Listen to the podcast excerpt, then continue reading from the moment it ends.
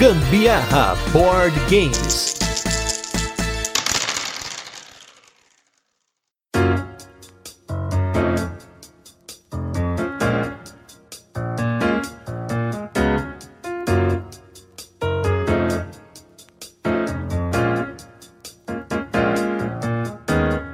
Galera, beleza? Aqui é Gustavo Lopes Gambiarra Board Games hoje com mais um Tendado em Casa. Esse programa com nome nada a ver, que inclusive teve aí vários programas que já fizeram esse nome, não só em board game, mas também em RPG. Mas estamos aí firme e fortes com esse quadro, fazendo listas de jogos para vocês aí com muita curiosidade, muito jogo bacana. E hoje a gente vai falar de jogo que não foi lançado no Brasil, fazendo uma reedição de um cast de 2020 que a gente fez aí que foi top jogos não lançados no Brasil. E para isso hoje, do meu lado esquerdo eu trouxe ele de volta para esse cast. Ele foi um dos nossos primeiros convidados a gravar lá atrás o Gambiarra Board Games, né? A gente cravou junto aí, inclusive esse mesmo tema aí, e ele voltou para trazer novos jogos. Ele que é o cara que gosta de importar, ele que gosta de requinte, ele que gosta de jogo diferenciado. Sandro Campagnoli do Boards Burgers. Tudo bem, Sandro? Fala, pessoal. Bom dia, boa tarde, boa noite para os ouvintes do Gambiarra Board Games, né? É um prazer estar com vocês de novo, principalmente porque olha só como passa o tempo, né? Já fazem dois anos, pensei que era um ano e meio, são dois anos já. Dois anos que se passaram dessa primeira edição, né? Impressionante, pessoal, tá passando muito rápido. Mas tamo aí, pessoal, tamo junto aí para mais uma batalha, batalha dos jogos, para mostrar para vocês aí o que que a gente conheceu que de repente pode servir para vocês. E do meu lado direito, ele a cara nova, ele já participou aqui de um daqueles episódios dos jogos que a gente recomenda no lugar de outros, mas hoje ele veio aqui para trazer o seu conhecimento de Essen, esse cara que tem um cardápio de jogos muito grande, ele também tem editora, olha aí. O melhor dos dois mundos, ele é podcaster que não conta, né, sem uhum. contar podcast,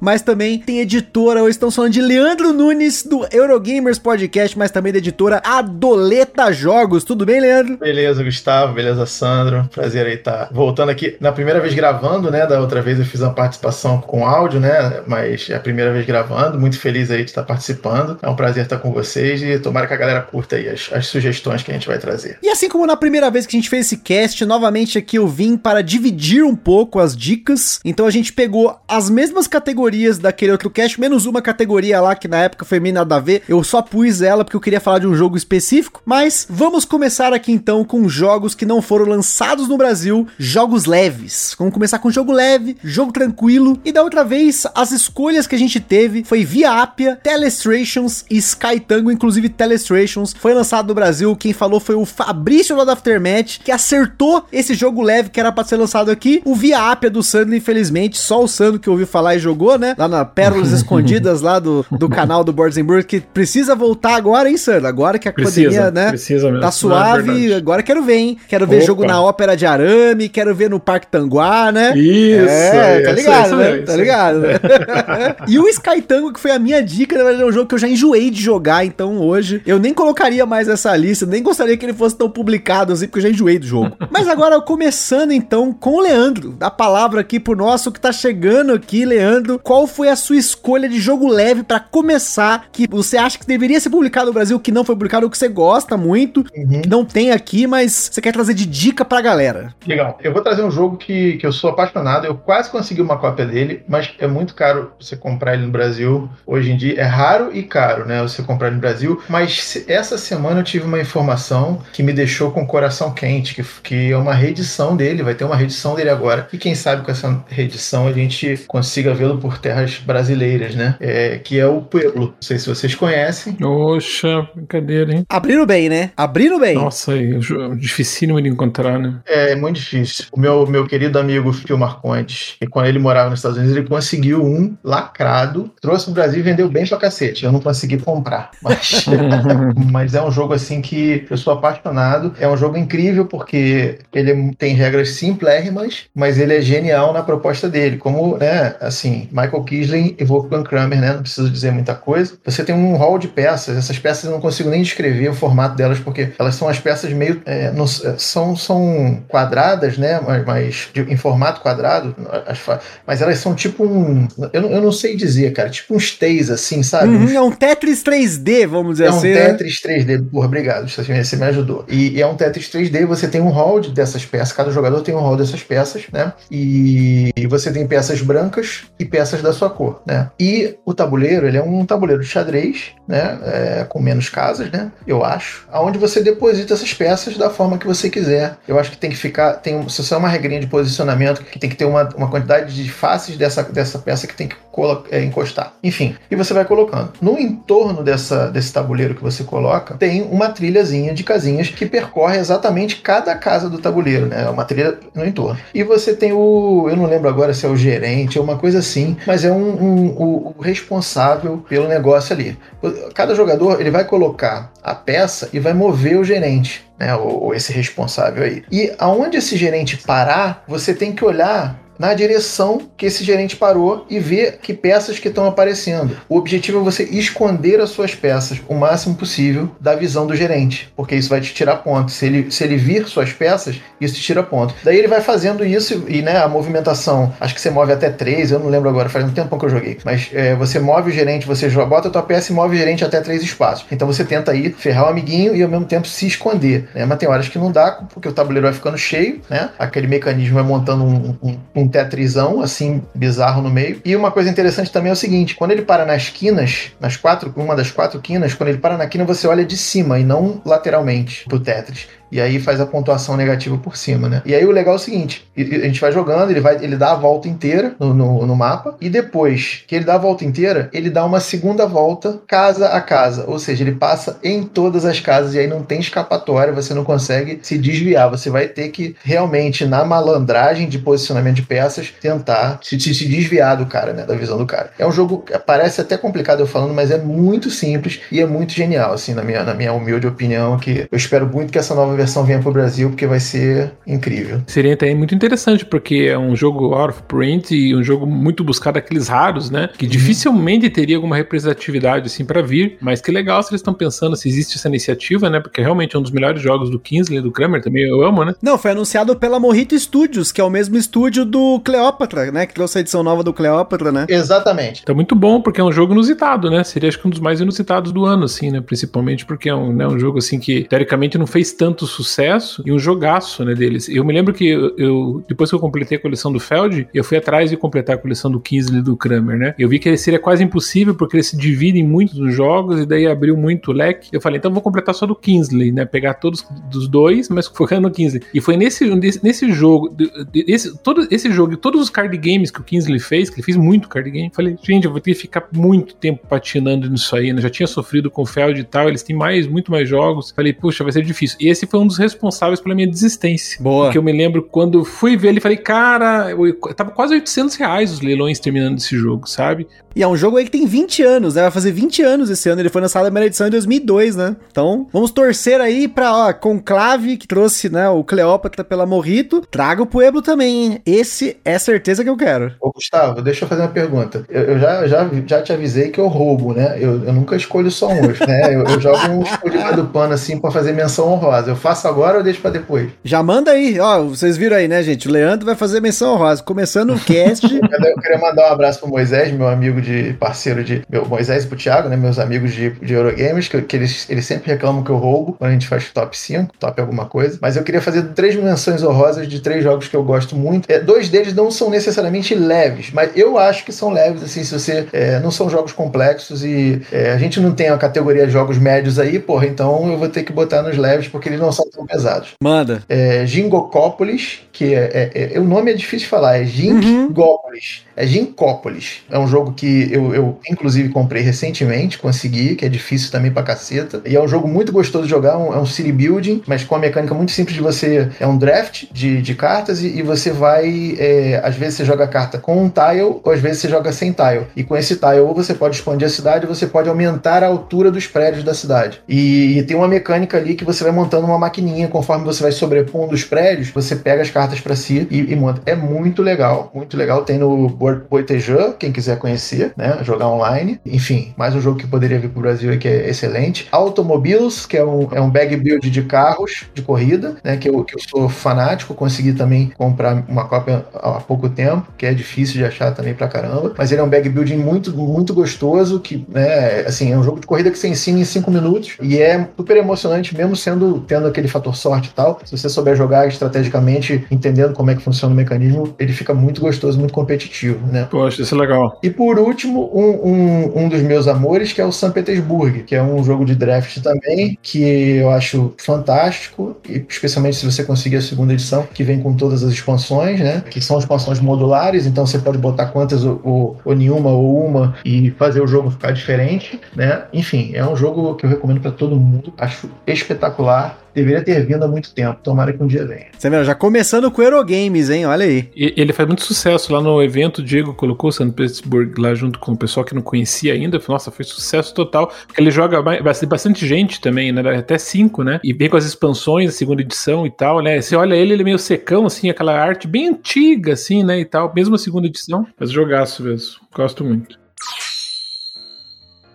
Agora, Sandro, qual é a escolha que você vai trazer pra gente? Quero escolha boa. Vamos ver qual que foi aí o jogo que você pegou, hein? Jogo leve. Que jogo que tá faltando no mercado nacional? Ó, esse, esse jogo aqui, é, até hoje eu não entendo por que ele não foi lançado, porque ele já teve até uns reprints e, e a Devir, a Devir trouxe lá fora. Então, inclusive lá para Portugal, né? Ele teve navegando aí por algumas cidades da Europa, né, navegando ali pelo Chile e tal, né? Eu acho engraçado esse jogo não ter vindo para cá por vários motivos primeiro porque é um jogo leve, né? E acho que ele funcionaria muito bem. Apesar de ser um pouco abstrato, ele tem aquela questão da sensação tátil que a gente sempre fala, né? E é gostoso demais o jogo, assim, porque né, ele trata com. Ele não, não chega a ser nunca destreza, mas ao mesmo tempo ele é um pouco de você pegar algumas peças e montar, né? Essa questão de montar eu vejo que atrai bastante os jogadores, né? E o jogo que eu tô falando é o Imhotep. A Imhotep, para quem não sabe aí, acho que foi um dos principais é, construtores, arquitetos, né, egípcios, que foi é, registrado oficialmente oficialmente as obras, né? Então, muito legal. Então, ele tenta trazer o jogo. Obviamente, o jogo acaba sendo um abstrato nas, no,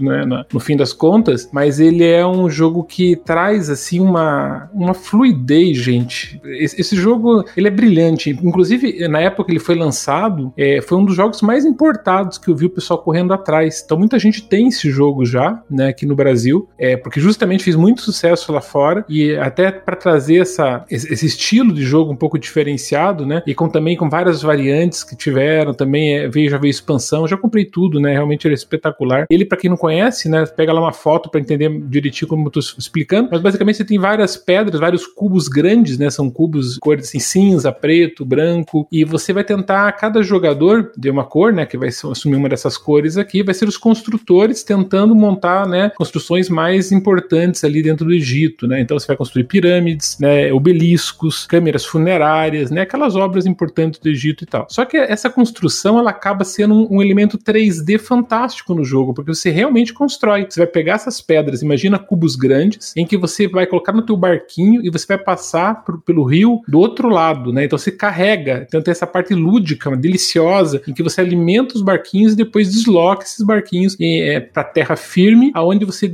pega essas pedras, como se fossem concreto, né? Blocos de concreto grandes e tal, ou de qualquer outro tipo de material, né? Porque é Egito, né? No caso, mas você pegaria esses blocos de. essas pedras, né? Essas pedreiras, porque o jogo remete às pedreiras, essas pedras laminadas, iam colocar, você pegaria e colocaria ele em uma determinada posição que você queira. Então, quando você pega o teu barco, você escolhe para que localização você vai desembarcar essas pedras. Então tem essa parte muito legal, porque o jogo é muito simples, ele tem basicamente três ações. Você repõe as pedras na tua pedreira, então cada um tem ali, começa, dependendo do número de jogadores, vai começar com duas, três pedras e tal. Uma das ações é você alimentar essa pedreira com pedras. A segunda é pegar essas pedras e alimentar o barco. E a terceira seria pegar o barco escolher qualquer uma das localizações, que são quatro, cinco localizações que você tem, e você desemboca lá. Mas por que, que eu vou numa localização e vou na outra? Vamos supor que você queira construir uma pirâmide. A pirâmide vai ser quem co construir a pirâmide maior. Então você pega esse, esse cubinho de madeira grande e você coloca numa posição lá, por exemplo, do cubinho branco, por exemplo, que é da tua cor branco. Né? Então, beleza, você colocou lá. E chega lá outro, teu adversário, né? Fala assim: putz, eu vou competir com esse cara. Eu vou pegar e colocar ali um cubinho preto ali do lado dele e já construo, construo dois andares ali. E vai aumentando, e vai ficando uma guerra de quem tem a pirâmide mais alta. Isso vai pontuar no final do jogo, né? Quem tem a pirâmide mais alta, mais obviamente vai ganhar muitos pontos. Por outro lado, tem a área da pirâmide. A pirâmide você vai fazendo como se fosse assim um. É, você vai construindo com esses mesmos cubos, você vai construir uma pirâmide mesmo. Assim, que você faz primeiro um piso quadrangular embaixo, depois você coloca um pouquinho menor, um quadrado em cima, e vai fazendo assim, vai construindo realmente um formato de uma pirâmide. E, só que a pontuação é diferente, né? Dependendo da posição que você coloca esses cubos, ele vai diferenciando. Ou na câmera é, mortuária lá, né, que você vai, na verdade, você faz uma linha dessas pedras. Só que você tem que olhar de cima. Eu olho de cima e vejo é, quem está aparecendo, porque vamos supor que eu fiz uma linha de baixo, coloquei pedras embaixo. Daí vai meu amiguinho e coloca pedras da cor dele em cima das minhas. Então ele passa a pontuar, eu não pontuo mais, porque ele ficou em cima de mim. E você olhando de cima numa visão 3D, ele está sendo beneficiado. Então tem essas disputas nos, nos mais vários terrenos ali. Tem das cartas também, que você chega numa localização, você pode escolher uma carta que vai otimizar ações, vai te dar vantagens. Então esse, esse eu, eu, gosto muito desse, desse designer, porque ele tem uma leveza e um brilhantismo muito grande. É o Phil Walker, é o mesmo que fez o Sushi Go, ele fez o Barin Park. É o Cacau também. Então todos os jogos dele, eu tenho todos dele, né, na verdade, né? E eu acho sensacional a pegada dele. Ele me lembra um pouco, às vezes, o Bowser, assim, no sentido de colocar uma leveza, mas ao mesmo tempo uma fluidez no jogo, sabe? Tipo Takenoko, assim, aquela coisa que roda e é, tem esses elementos 3D, esses elementos bonitos, com arte bonita, né? É, é isso aí. E ele trabalha muito bem. Em gizmos para um Barin Park, é totalmente diferente para um Sushi Go. E você vê que ele tem uma criatividade muito grande. E no que ele colocou no Emotep, até hoje não vi em jogo nenhum. Então acho que seria muito interessante, assim, que viesse pro Brasil, principalmente como eu falei, já foi lançado pela Devir, mas seria um, um, um pulo, né? Provavelmente para um próximo reprint e tal. Principalmente que já saiu expansão. O jogo deu certo, tá? Comercialmente. Então seria interessante trazer, porque já teve expansão, já teve promos, já teve lá no Board Game Geek Store, já teve lá também algumas outras promozinhas que você comprava e tal, trazia. O jogo é espetacular, pessoal. Olha, quando fui pensar nos jogos leves, olhei pra minha estante, bati o olho, sabe quando brilha assim aquele jogo? Você fala, nossa, reluziu, reluziu. Você fala, meu Deus, cara, é esse mesmo não pensei em outro, sabe? Não, e ele teve também a versão Duel, né? Tem o Imhotep Duel, muito bacana também. Isso, é, direcionado, e é bem diferente, tá? O Duel é bem diferente, não, não lembra tanto, assim, essa, essa pegada desse aqui, mas ele, ele chega a ser igualmente bom, né? E pra dois. Eu acho que eles fizeram essa porque eu acho que ele pra dois não é tão legal assim. Não é legal, né? não, não é legal, porque ele tem uma, é uma disputa, é alguns elementos, é como se fosse um controlinho de área ali, né? Então você tá disputando a maior pirâmide, tá disputando ali a, a desculpa, a maior belisco, daí depois você tem a maior é, pirâmide ali, maior número de pedras, que é um mortuário. Você tá disputando uma área ali, né? Você coloca tua pedra, outro coloca tua pedra, pedra, pedra, vai disputando. E todo jogo controle de área, vamos colocar assim, ele fica meio, né, perdido, assim, com dois, né? E também é, é meio que fizeram com Seven Wonders grande pro Seven Wonders Duo, né? Cara, é, a solução de você jogar em dois Seven Wonders grande é aquela cidade mequetrefe lá que vocês botam no meio, mas aquilo não, não funciona bem, né? Então vamos fazer um Seven Wonders de verdade para dois e ficou sensacional. É, e é um jogo de 2016, né? Ele tinha tudo na época que ele saiu, que foi um estouro, assim, é, justamente por essa proposta tridimensional, meio euro, né? Meio puzzle, muitos elementos de puzzle. Tem um pouquinho de sorte também, mas tem aquela questão de furação de olho. E quando você alimenta o teu barco, você pode escolher a posição que você coloca a tua pedra. Se você colocar atrás, você não vai desembarcar pro primeiro, porque começa das pedras de cima, da, da frente para trás. Tem todo um puzzlezinho ali, uma, uma engine muito legal ali de geração, sabe? De pontos. Ah, sensacional, pessoal. Olha, muito bom mesmo. Esse jogo aí tá faltando mesmo. Isso aí, com todos os méritos, eu colocaria aí, destacaria para vir pro Brasil. Eu acho que funcionaria bem porque tá bem no estilo que o brasileiro gosta, né? Estilo azul, assim, no sentido de puzzle, né? Então, muito bom. Bom, a minha escolha de hoje, para começar com jogos leves, eu vou colocar um jogo que ele é leve na caixa, ele é leve também em relação à complexidade, é leve no preço, porque ele não é muito caro. Lá fora você vê ele numa faixa de 20 e poucos dólares, no máximo aí 25, aí, dependendo do país, que é o jogo Fuse. Esse jogo que me apresentou foi o Butileiro, forte abraço aí pro Butileiro. A gente tava procurando sobre jogos em tempo real, que é uma paixão que a Carol aqui em casa acabou tendo, né, com essa coisa de a gente construir o nosso estilo, estilo e tudo mais. E esse jogo é um jogo no qual os jogadores de forma cooperativa vão desarmar bombas usando dados. Você vai pegando dados, né, de acordo com o número de jogadores, e você tem que repartir esses dados e no meio da loucura, você tem que aí em 10 minutos tentar, né, desabilitar essas todas essas bombas. Cada bomba é representada por uma carta que tem, precisa de uma combinação de dados que tem que colocar. E aí você pega os dados do saquinho e começa a rolar e joga para um lado, manda para o outro. Cada jogador só pode pegar um dado para poder colocar nas cartas assim. Então, é um jogo para ser muito rápido, assim assim como outro jogo aí desse mesmo autor, que é o autor do Pandemic Resposta Rápida, que é outro jogo aí que a gente brinca que é o Pandemic Ansiedade. O Fuse é só ansiedade, porque é ansiedade de bomba. Ele lembra até um jogo de Switch, que agora eu não me lembro o nome, que a gente gostava de jogar aqui, que um ficava com manual e o outro desarmava bomba tal. Era muito, muito legal. Mas nessa busca por jogos em tempo real, esse com certeza é um que eu, quanto antes, preciso pegar uma cópia dele. Aqui no Brasil eu cheguei a ver alguns leilões dele, alguns anúncios, mas eles passaram muito do preço que eu tava disposto a pagar e é bem provável que eu vá importar ele em algum momento. Então, assim, fica aí a dica para vocês. Jogo muito top, jogo rápido, né? 10 minutinhos aí. Para quem gosta de bagunça que nem a gente, que não tem problema com isso, então fica aí a dica do Fuse. Engraçado que esse cara ele tem mesmo essa, essa, essa fixação por pressão, né? Porque tem um outro jogo dele aqui que chama Pressure Cooker. é o Kaneklenko, né? Esse cara. É. Mas ele fez um jogo que não tem isso, que é o Dead Man Tells No Tales, né? Isso que eu ia falar, é, é que saiu no Brasil, inclusive, há bastante tempo. Agora vamos colocar jogos para jogar em dois jogadores. Não necessariamente precisa ser um jogo exclusivo para dois, como é o caso lá do Imhotep Duel, né? Que eu acabei mencionando aí como uma menção honrosa, mas era um jogo passível de ser lançado aqui, seria muito bacana. Mas jogos que a gente acha que seria legal jogar em dois e que poderiam ser lançados aqui. Então, começando aí com o Leandro, mas só antes, comentando aqui das escolhas do outro cast. Naquela época a gente colocou o Targe, o Sandro colocou o Targe. Também acho um absurdo o jogo da Cosmos aí, sensacional, que eu não sei por que, que não tem aqui. Tashkalar e o Jaipur, que foi a minha escolha. Jaipur sim lançou a Galápagos. Acho que uma semana antes de eu lançar o cast da Galápagos, eles estavam bolando, porque a hora que saiu o cast eu reclamando do jogo e tal, não sei o que, que a galera tava vendendo caro no mercado sim. paralelo. Aí o jogo brotou. Aí eu falei, putz, só a Galápagos me ouviu, hein? Mas vamos lá, Leandro, qual que vai ser a sua escolha para as editoras ouvirem e falar assim, não, precisa lançar? Eu, eu vou fazer um, um, disclaimer aqui, porque eu pensei de uma forma diferente isso. Na verdade, eu vou escolher um jogo que eu nunca joguei, mas eu quero muito jogar, porque eu já ouvi tantas pessoas que eu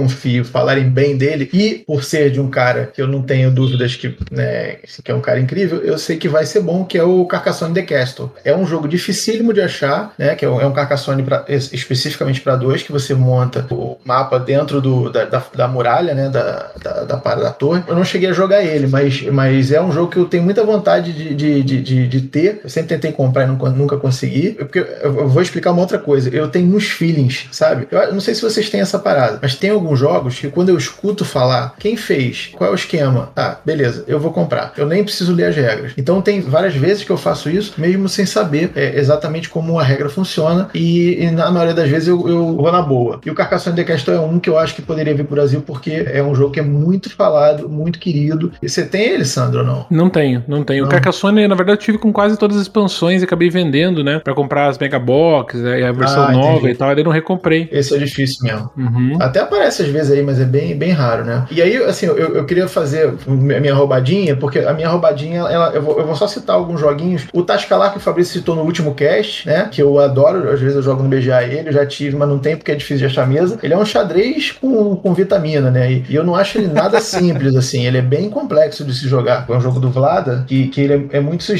porque você vai colocando as peças no tabuleiro, o Fabrício deve ter explicado, né? Você tem umas cartas que tem os padrões que você tem que formar para poder invocar as criaturas. Cara, é, é fantástico. Outro, esse eu joguei, é o Onitama, que é um jogo super simples também, um xadrezinho reduzido assim, mas que ele fica, ele, ele brinca com o negócio de você ficar fazendo um draft de cartas, né? As cartas têm, né, têm uns poderizinhos e aí você vai, vai rodando assim, entre um lado e outro, você tem que chegar com, a, com os peões do, do, outro lado. Já jogaram Onitama, não? Com certeza, nossa. Eu tenho um brother meu aqui, meu vizinho tem, eu nem penso em comprar, porque se eu precisar, eu quero jogar. Ele tava comigo, ficou um tempo aqui, eu vou lá e pego, né, rapidinho, vou na casa dele ali, né? E tem uma versão online muito boa também para jogar. Tem, no celular, né? Você, é, você, joga assim, pode ser no tablet, celular, então você pode jogar com mais dois, né? Você joga ali do, do teu esposo, lá, marido, companheiro e tal. Vai colocando ali bem, bem bacana, porque daí você não precisa do, do próprio jogo. Né? Legal. Mas minhas últimas duas, que na verdade, uma, uma é um roubo do roubo, porque na verdade, vocês conhecem aquela série, a série do Chris Burm, que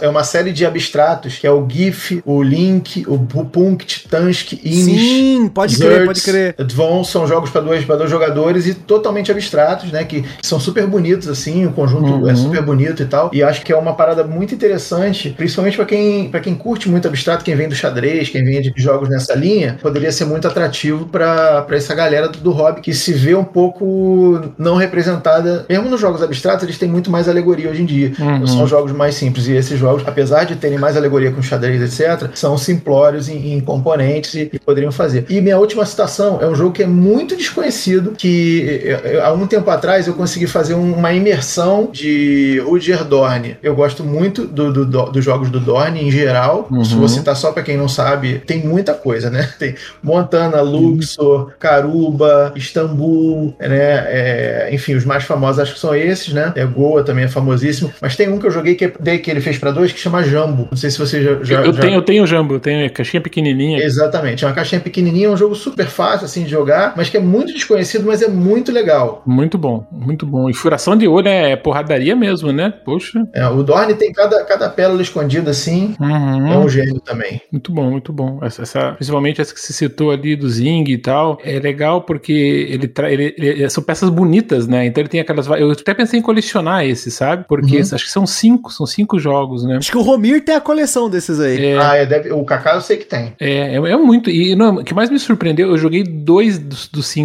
E são bons demais, gente. Muito bons. Mas, tipo, uma pegada muito forte. Então, nossa, e pra dois, é, é, é, você acabou de me lembrar, cara, vou ter que comprar esses aí. Ah, boca. Isso aí eu vou botar. eu não pensei nesses jogos durante os últimos dois anos e meio, cara. Você acabou de me lembrar, agora eu tenho que comprar Olha o gatilho aí, ó. Gatilho, gatilho. Não queria te desanimar, não, mas você tá ferrado, você sabe, né? É, ah, mas eu vou direto no, no Geek Market. Tá, um, dois, três, quatro, cinco, seis, sete jogos. São sete. É, são sete. Então, são sete. mais dois aí. Nossa, mas esse eu faço questão de ter, que é maravilhoso. Meu Deus, cara. Agora, Sandro, então, já que você tá trazendo esse que você tá querendo comprar aí, Jeva, a menção honrosa do Leandro vai ser a sua menção comprável, né? Agora, vamos ver aí qual que é o jogo para dois jogadores que você jogaria tranquilamente, que você já jogou, que você jogaria, que falta pro mercado brasileiro e você gostaria que fosse lançado no Brasil. Esse jogo aqui, eu não, eu não iria com toda essa sede, assim, de comercial, pô, falta no mercado brasileiro, então com esse ensejo e tal. É mais um fruto, digamos assim, das experiências que eu tive ali ao longo desses 15, 20 anos jogando, né? E um dos jogos que mais me surpreenderam pela simplicidade, é especificamente para dois, né? E que eu gostava muito de rastrear no passado, agora não tenho nem mais tanto tempo, né? Mas lá no, no, uns 5 a 6 anos atrás, quando eu comecei a completar as coleções de editoras, da Queen, né? What's Your Game, do Feld e tal, pesquisando, né? Pesquisando tudo isso aí, porque é um material de pesquisa violento que se passava noites e noites ali, né? Buscando informações, você encontrava esses jogos, assim como o próprio Pueblo, né? Esses jogos, assim, que eu tava colecionando na época o Kingsley, ele desistir com 75 100% completo, não esqueci de falar. Eu acabei vendendo tudo, a grande maioria, né? E ficando aí com uns 20%, que não daria para ter espaço para dois, dois designers. Mas nessa, nessas procuras, eu acabei deparando com esse jogo. Eu tô falando, o jogo é o Pagoda. Pagoda é um jogo bem assim, underrated, né? Tipo, não, você não vê em lugar nenhum. Geralmente você vai encontrar quem gosta de buscar essas raridades, essas coisas distintas, assim, vai conhecer. Mas geralmente você tem que fuçar muito, né? E nessas minhas fuçações e também vendo alguns vídeos e tal, né? Lá fora ele fez um relativo relativo sucesso underground, não, nunca chegou a estar no mainstream, mas sempre, sabe assim, que você começa os canais assim, mais lá do B, começa ali, pô, um fala não sei o que, outro fala tal, eu falei, nossa, cara, tem que conhecer esse jogo aqui. E daí, é, me, me surpreendeu muito, me surpreendeu muito, muito, eu e minha esposa amou, tanto aqui no núcleo imutável, né, é uma coisa assim, absurda de boa, mais um abstrato, né, como a Imhotep, ele é abstrato na sua essência, ele traz apagodas, construções, tudo mais, como todo mundo já conhece, esse cenário japonês e tal, mas só que a questão mais clássica é, foi lançado pela Pegasus Spiel e em 2014. E o que acontece? Ele traz também esses elementos 3D muito forte. Então você vai construindo realmente as pagodas ali no tabuleiro, né? Tabuleiro central ali, você vai escolhendo os telhadinhos, vai escolhendo as, os pilares e você vai montando é, literalmente ali as pagodas. Isso já me atraiu bastante, né? Só que tem todo um elemento puzzle que eu sou muito apaixonado por jogos puzzle, né? Tudo que tem essa questão assim, estilo, sabe? De por mais abstrato que ele seja e não traga nada de tema, né? Apesar de tentarem colocar como o próprio Egito, lá no Emotep. Esse aqui, o pagoda, até traz bonitinho, né? Porque as construções das pagodinhas ali e tal, né? E você vai tentando construir, você pode construir quatro andares. Então, imagina, você tem os pilares de sustentação, você coloca o piso e coloca mais quatro pilares, coloca o piso, mais quatro pilares e vai montando, né? Uma torrezinha ali até altinha. Ele traz um, elementos, assim, interessantes, por exemplo, com o tabuleiro individual, em que você tem poderes, em que você vai manipular as diferenças. Rapidamente falando, para explicar, assim, sem perder muito tempo, você basicamente você tem cartas de cor, de várias cores, são cinco cores, e você tem essas cartas abertas na tua frente. Os jogadores ficam com cinco cartas abertas, ou seja, os jogadores adversários veem todas as cartas que estão na frente dos outros jogadores. Então eu sei que, por exemplo, o Gustavo tem três cartas amarelas e duas vermelhas, né? Eu sei que o Leandro ali tem duas azuis e mais três vermelhas. Então eu sei tudo. Só que duas cartas são escondidas na tua mão. E você vai usar essas cartas para construir os pilares, as cores dos pilares, que os pilares têm também as cinco cores e os telhados também têm as cinco cores. Então eu coloco ali um, por exemplo, um telhado vermelho. Quando eu coloco o telhadinho vermelho, ele já aparece ali de,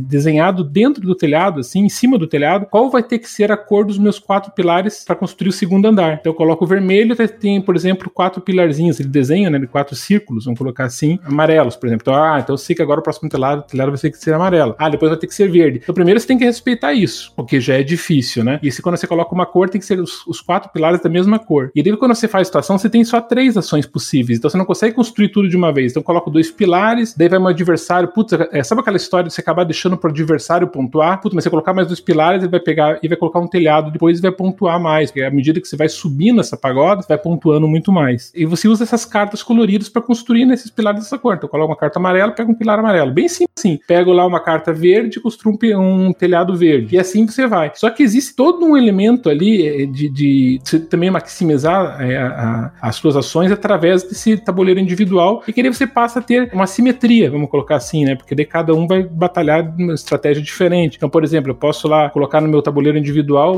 acionar um poder que, por exemplo, agora eu não preciso usar a carta da cor exatamente para trocar por um pilar, por exemplo, vermelho. Eu posso usar duas amarelas e dizer que aquilo é vermelho. Sabe? Você já viu, viu em vários outros jogos, né? Mas vai ganhando esse tipo de flexibilidade. Ou em vez de ficar só com duas cartas na mão, agora você pode ficar com quatro cartas na mão. Então ele vai dando essa assimetria legal assim, entre os jogadores para justamente quem consegue completar mais pagodas, construir mais, que vai ganhar mais pontos. À medida que você cresce, quanto mais altos os pisos, mais pontuação você faz. Então ele tem essa, essa beleza, primeiro, dos componentes, né? Da questão bonita do jogo, que né, tem uma sensação tátil muito alta, e visual também. E essa questão de disputa um contra um, porque é feito para dois, então, nossa, gente, é sanguinário, porque você coloca ali, não tem take death, tá? Tô falando sanguinário no bom, no bom sentido, né? Não é nada que ninguém vai se atacar. Vai, Toma essa carta aqui, quebrei tua pagode, esse negócio que acaba com qualquer jogo, sabe? Deus o livre. Me lembro até hoje de Alien Frontiers, cara. Eu amava Alien Frontiers, até onde uma pessoa pegou todos os meus recursos. Eu falei, ah, que idiota isso aqui, cara. Pegar todos os recursos. Você demorou três, quatro rodadas pra pegar aqueles recursos, aí a pessoa com uma cartinha tá aqui, me dá esses, esses recursos. Ah, não, cara, esse jogo tá tô fora. Nunca mais na minha vida, cara, que ver o Alien Frontiers. E, então, é esse tipo de competição bem sadia e na paulada e na base da inteligência mesmo, de raciocínio lógico, né? Não tem basicamente sorte, tem a questão da compra de carta, tudo que é compra de carta tem um pouquinho de sorte, mas é totalmente manipulável, porque no Felice cria essas assimetrias que vão dando, é, vão mitigando essa sorte, vão dando um maior um sabor pro jogo, né? Então, olha, eu penso nesse jogo de duas formas. Primeiro, maravilhoso, maravilhoso para duas pessoas, você tem que ter na tua coleção. Só que ao mesmo tempo, eu não sei se funcionaria comercialmente no Brasil, porque ele é um jogo assim apagado, né? Você vê até a própria caixa dele, assim, meio vermelhinha, com, assim, com a pagoda ali, sabe? Aquele jeito. Eu vejo nas lojas, assim, aqueles jogos que as editoras trazem e acabam mofando ali, sai parando nos estoques. Porque não, não sei se teria esse apelo, entendeu? Uhum. Eu acho que merece vir pro Brasil, mas eu não sei. Eu, se fosse uma editora, pensaria duas vezes porque não tem um apelo comercial forte. Sempre tem que fazer essa análise, né? Eu não sei aqui qual é o objetivo final, é a gente acreditar que a gente acha que funcionaria. Mas eu não traria o jogo nesse lado comercial, porque eu acho que ele é um jogo muito duro, assim, sabe, na sua essência, né? Muito abstrato e não tem grandes elementos, assim, que o brasileiro gosta, né? Muita cor, ou elementos take that, muita interação. Justamente você não tem muita interação. É, enfim, é aquele estilo de jogo que a gente já conhece, né? É, o nosso objetivo é coração, né? O importante é a gente gostar. Isso, isso, isso, é. Uhum. São duas coisas diferentes, a gente gostar e funcionar comercialmente, né? Lógico, lógico. Mas eu acho que merecia, pelo menos, que os jogadores conhecessem, né? E, e é um jogo que seria barato também, porque ele não tem ah, componentes muito caros e tal, são basicamente é, elementos de madeira, que são os pilares, e depois são taios grossos, que são os telhadinhos, que você vai montando em cima do outro. Então, tipo, e cartas, né? Então seria um jogo, digamos assim, em termos de preço, acho que ele seria acessível, né? Aí viria de você estudar o interesse do, do brasileiro, que eu, eu, eu, não sei, vocês que trabalham em editora aí, né, Leandro? É, um, é uma tarefa difícil saber que jogo que funciona, né? Às vezes jogos maravilhosos, vou citar um exemplo claro, que eu pensei que ia funcionar por ser um dos melhores jogos do planeta, top 20 BGG séculos e tal, Tigres e Eufrates. Lá porque me traz o jogo, o jogo simplesmente o brasileiro cagou pro jogo. É, assim, cara, eu vou falar que eu não curto muito. É, uma coisa que eu ia comentar é, so, sobre, sobre isso, até quando eu for falar meu, meu próximo, isso já vale, né? A gente, quando eu acho que, assim, você deve ter o mesmo sentimento, André. Quando você joga muita coisa, você você começa a entender de outra forma o hobby. E uma delas é você, você dar valor a jogos que não são para você, né? Porque eles não são para você, mas para outras pessoas vão ser, assim, o top, o top 1, assim, do cara, mas um jogo que foi, cara, isso não me pegou de nada. Mas para outra pessoa vai ser. Né? E, e, isso é, é, é, perfeitamente normal e é assim que a vida funciona. Uhum. E, e, a maior dificuldade de você, é, é, realmente, de você ter uma editora, é essa de você saber escolher os títulos que você vai trabalhar. Uhum. Mas, é, mas é difícil, né? Porque é desafiador. Dificílimo. veja, veja o Luna. O Luna, para mim, tá no meu top 3 fel de toda a vida. E não funcionou. Também, eu amo, mas não funcionou. Uhum. É estranho, né, cara? Mas, mas isso acontece mesmo. Às vezes, assim, óbvio que tem, tem hits que não tem como não vender. Você vai pegar um Toilette Imperium que tem muito, muita fama e tal, não sei o que. Você sabe que é tiro certo. Mas tem outros que realmente, cara, a gente às vezes não entende por que trazem, né? Ou, tipo, às vezes a editora é obrigada a trazer. Tem esse ponto também, né? Sim, sim, sim. Uma questão contratual, ela tem que. Ela quer um, mas pra pegar esse, você tem que levar esse. Mas é muito difícil. Isso aí não é uma coisa fácil, não. E sem contar que você não pode botar o teu coração no meio. Você sim, pode tentar. Isso, isso mesmo. É o caso aqui, tá? É o caso aqui. Eu, eu, tá no meu coração, um dos melhores jogos para dois jogadores que eu joguei junto com o Targ e tal, esses outros. Só que ao mesmo tempo, se fosse para trazer, talvez eu não trouxesse, entendeu? Aquela coisa, né? Pensando já no comportamento do mercado brasileiro nos últimos anos e tal. Enfim, valeu a discussão. A minha escolha aqui é, é, de coração também, mas eu acho que ele tem um atrativo sim. Ele é bonito, ele é um abstrato que ele tem um, nessa coisa meio mística assim, mas não sei, né? A gente nunca sabe o que, que, o brasileiro tá pensando aí, né? Cada hora a gente tá, ah, mas esse jogo não vai fazer sucesso. A jogo vai lá esgota, vai entender que é o jogo Chakra. Esse jogo ele foi recomendado ao Spiel des Jahres em 2021. Ele é um jogo para 2 a 4 jogadores, mas ele joga muito bem em dois. Um jogo que eu não conhecia até a gente começar o nosso apoios lá no Gambiarra Board Games e no Catarse. E eu ver fotos dele lá. Eu sei se foi a Amabile ou a Fabi. Elas são vizinhas aí, inclusive elas compartilham os jogos lá. Então, não me lembro exatamente qual quem que foi postou a foto do Chakra. Mas eu falei que, gente, que jogo lindo. E eu fui procurar saber sobre o jogo. Eu me apaixonei. Ele é um jogo que você tem um tabuleiro com, tipo, como se fosse uma fadinha ali, né? É uma, é uma, é uma menininha com uma, um cabelinho de flor tal. Mas a sacada do jogo tem a ver com chakras mesmo. Você tem lá no seu tabuleiro os chakras, né? A imagem com, se eu não me engano, são sete chakras. E você, a ideia do jogo é você fazer o alinhamento deles. Então você pega pedrinhas que representam ali, tipo, uns sentimentos. Essas pedrinhas elas vão caindo e você tem que usar ações de subir e descer essas pedrinhas coloridas e juntar pedrinhas da cor certa naquele chakra certo para poder alinhar. Esses chakras vão dar ponto no final do jogo. Você tem até como descobrir quantos pontos vai dar, porque tem um tabuleiro que você consegue ver ali quantos pontos que você vai ter. Mas acho que a grande questão é que esse jogo tem um atrativo tão visual assim, é uma coisa que, gente, se vocês baterem o olho, procura depois o BGG Chakra. Tô vendo aqui, é bem lindo mesmo. Gente, e ele tem aquela coisa da. que nem o Sandro adora, né? A sensação tátil, essas pedrinhas coloridas. Ele tem um pouco disso, né? Essa coisa do chakra, do hinduísmo ali, né? Assim, não necessariamente ele é um jogo específico sobre o assunto, mas ele pega um pouco a ideia para transformar nessa parada meio abstrata. E durante o jogo ali, você basicamente tem três ações, que é pegar pedrinhas ali para colocar no topo do seu tabuleiro, ou mesmo você pode usar um token específico do jogo para colocar ele diretamente um dos chakras. Você pode usar ações que você vai mover essas gemas para cima e para baixo, ou você pode meditar para você pegar ali um, um, token de inspiração e você olhar qual que é a pontuação de um chakra específico, né? Porque esses chakras, uma vez que eles são harmonizados, né, eles vão ser pontuados, né? Que harmonizar é você ter três pedrinhas daquela cor ali na, exatamente naquele chakra. E o jogo acaba quando um dos jogadores faz um alinhamento de cinco deles. Como a Carol aqui estuda essa coisa aí da medicina chinesa, medicina oriental, é legal porque com certeza ela vai gostar desse jogo. E aqui vocês sabem, né, gente? O jogo que uhum. joga os dois é o jogo que tá valendo, né? Então, com certeza é um jogo que eu estou de olho. Ele não é muito caro e é um jogo relativamente novo. Ele só não é muito conhecido, né? Eu não, não vi muito falar uhum. sobre ele. Acabei conhecendo aí. Olha só que louco, né? Eu já tinha assistido um vídeo do Tom Vessel desse jogo. Mas sabe quando você assiste? Porque assim, eu assisto um monte, né? Eu assisto o vídeo do Tom Vessel quase todo dia. para conhecer jogos novos, né? Então na hora ali, tipo, beleza, nossa, jogo bonito e tal, e passou. Mas aí depois que eu vi a galera comentando, eu falei, nossa, né? Realmente esse jogo entrou de novo no meu radar. Então fica aí o jogo para dois jogadores que com certeza aí, se eu tiver a oportunidade de pegar, eu devo pegar, que é o Chakra.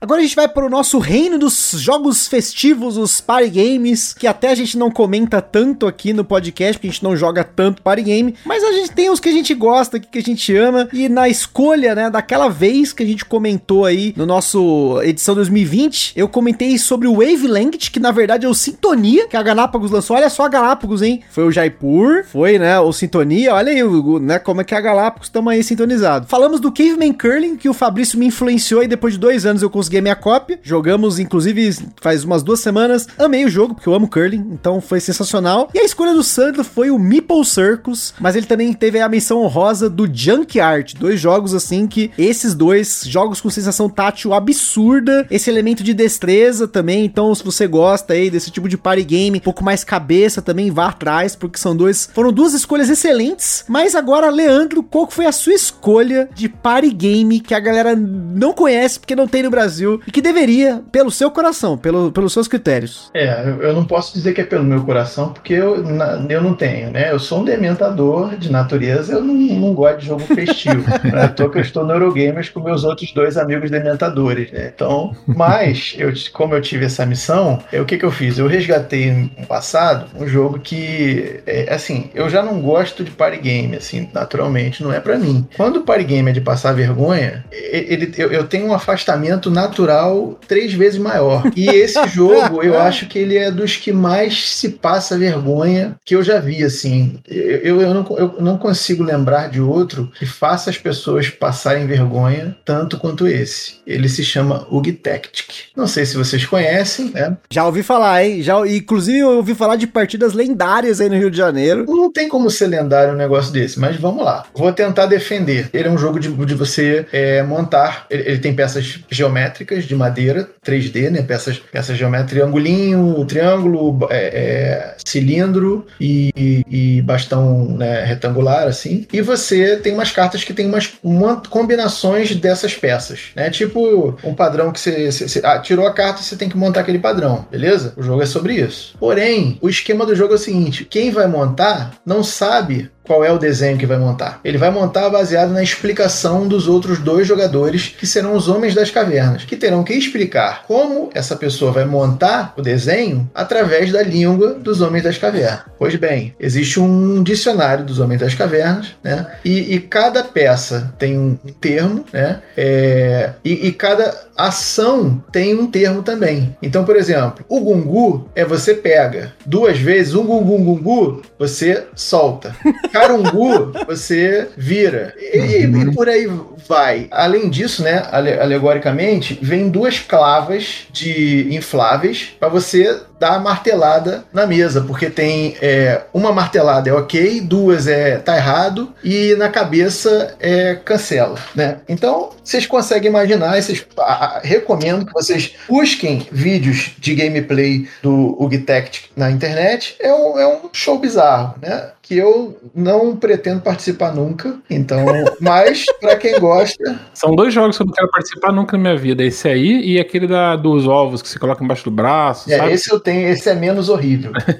horrível para mim, obviamente. É um jogo divertido e que pouca galera joga e, e, se diverte pra cacete, mas é aquela coisa, eu não curto passar vergonha, então tô evitando, obrigado. Também, isso aí tamo, tamo junto. Tamo junto, Sandro. Agora, Sandro, já que você não quer passar vergonha, qual que foi a sua escolha? O seu jogo é de passar vergonha ou não? Vamos lá, hein? Não, não é de passar vergonha, não é de passar vergonha. E é pra, eu, pra, pra chegar nessa, nesse limite, eu também não gosto, que nem o Leandro, sou da casa do Leandro, inclusive, eu cheguei a essa conclusão. Engraçado que eu cheguei à conclusão que eu não gostava de party game depois de ter 27 party game na coleção. Daí eu falei assim: é aquela história que você acredita que tem amigos muito divertidos, que você vai jogar isso aqui, daí quando você vê, esses amigos não existem, entendeu? É só fazer uma. uma se, pessoal, pare agora, faça uma pequena reflexão, entendeu? Coloque uma música de essa de meditação e comece a pensar nos jogos de vocês. Com certeza vão terminar e vender uns 30, 40, porque realmente tá com muito lixo na coleção, porque assim, você não vai jogar essas coisas. Você acredita que um dia vai jogar e não vai. Sabe aquela questão que dizem assim que você começa a guardar as coisas e se você não usou durante o ano, você pode jogar fora que você não vai usar mais? Mais. Tem que ser Mary Kondo na vida, né? Mary Kondo. E Mary Kondo, exatamente, bem por aí. E eu acho que o jogo tem que seguir mais ou menos a mesma tendência. Ah, não jogou dois anos. Uma coisa é ser colecionador, eu sou colecionador do Feld, então não tenho esse compromisso de jogar. Jogar, posso ficar cinco anos sem jogar, tá de boa, entendeu? Jogos da Queen, quando você é colecionador. Ali Agora, na, na câmara criogênica. É, é, é ali, eu já, já assumi isso, então eu descanso minha mente, né? Ufa, não preciso jogar. Agora tem gente que tá, vive acelerado tentando buscar, né, uma forma de jogar esses jogos e tudo mais, então, e rodar essas é, estante e tudo mais. Então aí fica, né, de cada um. Então o jogo party game para mim não tem muito espaço, vendi realmente e tal. Quando fui fazer essa, essa análise de pensar, mas que jogo, gente, que putz, poderia vir pro Brasil. Daí um jogo que eu joguei, não tenho mais esse jogo, mas que eu tinha e joguei assim bastante, tá? Mas mais de 15, 20 vezes quando vinha as pessoas aqui, bem na época do Porto Rico, na época do Power Grid, é, na época do Catan, que chegou, né? A gente conseguia importar, isso aí faz tempo já, né? Ilha do Tabuleiro, né? Na época da Ilha do Tabuleiro, né? Que tabuleiro, né? Quem viveu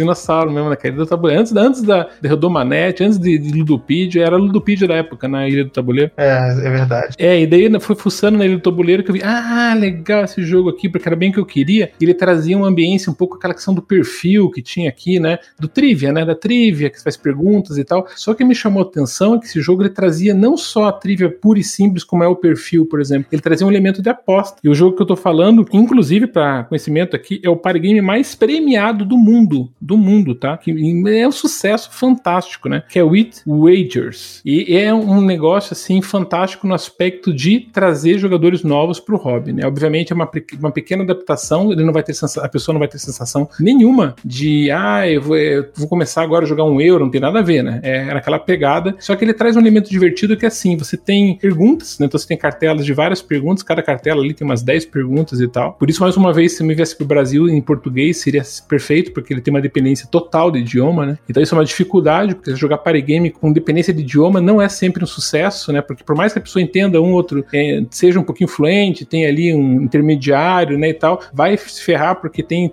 temas técnicos, né? É linguajar do dia a dia, então, enfim, é meio complexo às vezes. Isso me lembra que foi um dos fatores que eu fiz vender, porque as pessoas que vinham aqui em casa não sabiam, não tinham, assim, essa proficiência em inglês e tal, não sei o quê, e daí tumultuava, porque a pessoa ia ler, e daí, entendeu? É a mesma coisa que acontecia com o Mesma coisa, né? Que a Galápagos finalmente trouxe, e é um sucesso e tal, né? Mundial, né? E aqui nesse caso, então você vai pegar lá, por exemplo, assim, me diga assim, você pega lá porcentagem nos Estados Unidos de casas com gatos. Então, pô, você vai ter que falar, putz, quantos por cento dos americanos têm gatos, né? Vou pegar as casas que têm animais. Então você vai pegar lá e falar, sei lá, 30%, o outro vai falar 60%, e o outro vai falar 80%, coisa assim. Daí você se escreve num papelzinho e, e, apresenta todo mundo, né? Todo, é legal jogar em bastante jogadores. Você vai colocar numa espécie de play match e vai colocar essas respostas. Mas a questão não é quem acertou, a questão é em quanto, em, com as fichas que você tem, tipo meio poker, assim, você vai ter que apostar numa dessas três respostas. Então, um, um escreveu uma coisa, outro pensa assim, você escreveu uma coisa. Só que a outra pessoa foi tão decidida que tem uma leitura de mesa, né? Ela foi tão, falou, nossa, acho que a pessoa sabe, hein? Tem uma noção boa, porque a pessoa foi tão ali, pum, colocou já a resposta dela, que você não acredita na tua própria resposta, você vai apostar na resposta dela, ou apostar um pouco em cada uma. E nessa aposta, tem assim, aqui você ganha, se você colocar no meio, geralmente o número do meio, né, que foi no caso, é, vamos supor que fosse lá 50%, né, o 80% fica para um lado e o 20% para o outro. Então 50%, ele vai, a aposta vai ser para cada ficha que você apostar, você ganha duas. E nas extremidades, para cada ficha você ganha três, então as respostas são maiores, porque o risco talvez tenha sido maior. Então você, putz, eu não vou ficar na minha aqui, mas a minha não tá ganhando muito, então eu vou postar nessa outra. E é muito divertido, é muito divertido. Esse fator aposta que foi colocado num jogo de trivia básico que na, su, na sua essência não seria tão divertido, ou para algumas pessoas é, como o próprio perfil é divertido, mas eu acho que é um passo legal de você de se divertir, porque tem aquela questão de embates, né, e tal, e quando você puxa a, a resposta certa, putz, daí aquela alegria e tal, você acertou,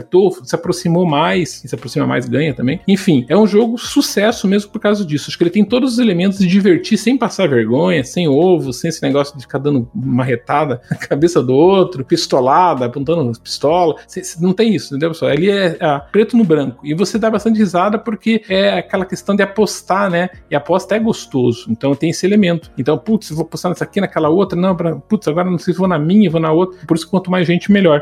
E é um jogo que foi bastante, fez bastante sucesso no mundo inteiro, né? Justamente por ter esses elementos de leitura e tal, né? E é um jogo que, que poderia vir tranquilamente para o Brasil e com certeza seria um sucesso. Bem na, numa outra pegada, que seria mais ou menos que nem o Classic lá, né? Que a Galápagos trouxe. É uma outra, né? Outro sentimento, né? Não tá indo na vibe dos board games tradicionais, Eura, Mary, Pare. É um negócio mais de, de mass market, né? Isso, ele fica naquela região ali, sabe? Que poderia ser vendido, por exemplo, na, ali na ReHap, né? Na PB Kids, sabe? Ele poderia entrar muito bem nas lojas de brinquedo, mas com um elemento um pouco acima, mais engajado. Enga, o jogo cria mais engajamento do, do público, né? Então acho que, para mim, assim, que eu tem sensações de diversão, já que eu não gosto tanto de party game. Esse foi um dos jogos que mais gostei na época e tal, e só vendi por causa dessa questão do idioma. Então, se ele viesse para o Brasil, seria um prato cheio e se vendeu no mundo inteiro. Ganhou tanto prêmio, foi sucesso comercial em todo lugar que passou, porque no Brasil não seria, né? Então, fica aí a minha dica para quem quer trazer amigos aí, se divertir dentro desse critério de descobrir coisas, perguntas e respostas, aquela coisa. Quem gosta de trivia, tem que gostar de trivia, né? Se não gosta de trivia, daí esquece. Não, e, e esse jogo ele vendeu milhões de unidades, né? Inclusive, a história por trás dele é mais mais louca do que o jogo em si, né? Porque esse Wits and Wagers, ele é do designer Dominique Crapo Chats. Eu não sei se é assim que se fala o nome dele. Uhum. E esse cara, olha que coisa, é muito louco. Vou contar rapidinho, porque eu conheço a história desse cara, porque ele, esse maluco, ele ganhou um Pro Tour de Magic em, em 97 e ele fundou um evento lá nos Estados Unidos e tal. Mas a grande sacada desse cara é que, eventualmente, ele criou a North Star Games. E a North Star Games, ela é responsável por alguns jogos que, primeiro, você tem os jogos que são de sucesso fora do nicho, que é o caso do Wits and Wagers, e o Say Anything, que também é um outro jogo super famoso dele, com quase um milhão de cópias vendidas. Eu não sei se já passou de um milhão de cópias vendidas, mas por conta dele ter esses jogos de massa, ele conseguiu lançar a série Evolution, né? Que tem o Evolution, tem o, uhum. o Oceans, né? Que são jogos lindos e tem uma pegada até com uma ideia ali é, de conhecimento e tal, mas são jogos bacanas, né? Pra hobbies. Mas o Quacks of Quedlinburg é dessa editora. Uhum. Eu não tenho certeza agora se. Uh, posso estar enganado, você que que conhece mais aí, galera que tá ouvindo aí, pode afirmar. Mas se eu não me engano, o Quacks of Quedlinburg é da North Star Games, porque é um dos carros-chefe deles, né? Tipo, de propaganda, né? Porque foi um jogo que ganhou, né? O Spiel de Jahres em 2018 e tal, né? Apesar dele não ser um jogo aí que não foi lançado aqui também no Brasil. Ele poderia ter entrado nessa lista, gente, hoje. Faltou aí o Quacks of Quedlinburg, mas é aquele. Ele é um jogo que ele é tão feinho que é, é até complicado, é. né? Tipo, você olha a capa dele, é esquisita, né? Tipo, fala de Quacks. Que pode Quacks? É um jogo de fazer poção, né? Tipo, putz. Então fica aí a menção. Aliás, eu acho que o, o Wolfgang Warsch, né, que é o autor, ele é um cara que, que vem despontando aí com força já tem alguns anos, né? Ele tá. É, é não lembro qual foi o primeiro jogo publicado dele. Ah, ele é o designer, inclusive, do próprio Sintonia, que eu falei no outro cast, né? Do Sintonia, do The Mind, da trilogia Clever, do Taverninha. O cara,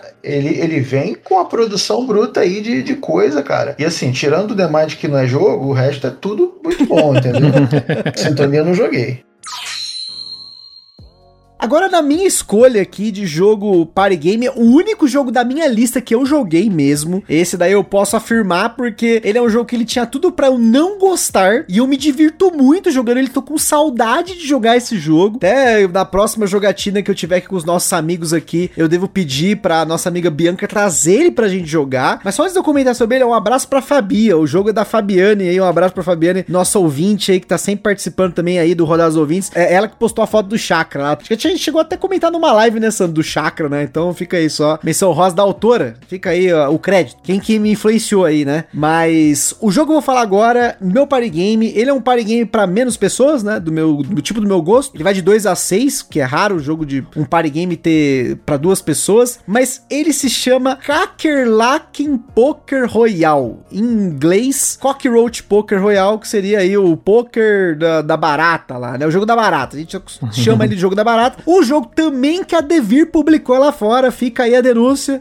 A Devir publicou lá fora esse jogo e ele é um jogo que ele não tem nada a ver com o poker, mas a única coisa que ele tem realmente a ver ali é com a, o blefe. Olha só, eu não sou muito fã de jogo de blefe, mas eu sou bom nesse jogo. E qual que é a sacada do jogo? Você tem cartas de animais e nesse jogo não tem ganhador, você tem um perdedor. O cara que juntar quatro animais do mesmo ou cinco animais diferentes, ele perde o jogo. E você tem cards na sua mão, cards de animais. Você vai, no seu turno, você vai pegar uma carta, você vai colocar para um amigo seu ali, né, um oponente, e falar assim: olha, isso aqui é uma barata. E aí esse cara ele tem duas opções. Ou ele olha essa carta e passa o blefe para outra pessoa, ele pode simplesmente falar: olha, isso aqui é uma barata, e aí a outra pessoa vai ter que, né, ter uma das duas opções. Ou ele fala: não, isso aqui é uma mosca. Só que a outra opção é você não, você tá mentindo. E aí quem estiver errado leva a carta. Então vamos supor que eu coloquei uma barata e a carta é uma barata e você falou que é mentira, você vai levar essa barata para você. Como também pode acontecer o contrário. Você chega e fala assim: ó, isso aqui é uma barata. E seu oponente fala: beleza, é uma barata mesmo. Aí você que leva a carta, né? Porque, novamente, se o cara acertar, você que errou, né? Então tem toda uma questão também de probabilidade, de que o que, que, o jogador vai jogar, dependendo da quantidade de cartas que ele já tem. Se ele já tem muitos bichos, ou se ele tá com muitos do mesmo. Então tem todo um jogo aí, tem toda uma malemolência na mesa para você tentar jogar essas cartas pros seus oponentes. Então é muito legal. É foda quando você é o último, né? Você chega, né, a você ser um último nesse passo repasso, porque você é obrigado a falar se é mentira ou verdade verdade e aí pegar a carta, né? Se você errar nesse blefe aí que a galera coletivamente juntou, mas isso que é tão legal do jogo. E o Kakerlaker Poker Royal, ele tem mais algumas cartas. Tem as cartas Royal, que essas cartas elas têm um, uma, um esquema mais punitivo tal. Então por isso que eu gostei muito dessa edição. E assim, a gente pegou esse jogo, na verdade, a Bianca pegou esse jogo de forma totalmente descompromissada, né? Tipo, ela falou assim: não, eu vou pegar esse jogo, parece ser bem bacana. E, gente, o jogo é muito engraçado. Só que aquela questão, nesse jogo, geralmente, um jogador perde e todo mundo ganha, né? Ele tem uma parada meio diferente aí, né? Ele é, é igual o Loser, a gente falou aqui já num, num, jogo que chama Loser, né? Esse Loser, ele também é nesse esquema, que todo mundo ganha menos um, né? O inverso do um, um ganha todo mundo perde, né? E faz tempo que eu não jogo ele, como eu falei, acho que a última vez que eu joguei ele foi em 2019, já tem bastante tempo que eu não jogo, mas as memórias que eu tenho desse jogo são muito boas, né? De uma época que a gente não tinha tantos jogos, então a gente até aproveitava mais os jogos que a gente tinha na coleção e que os nossos amigos tinham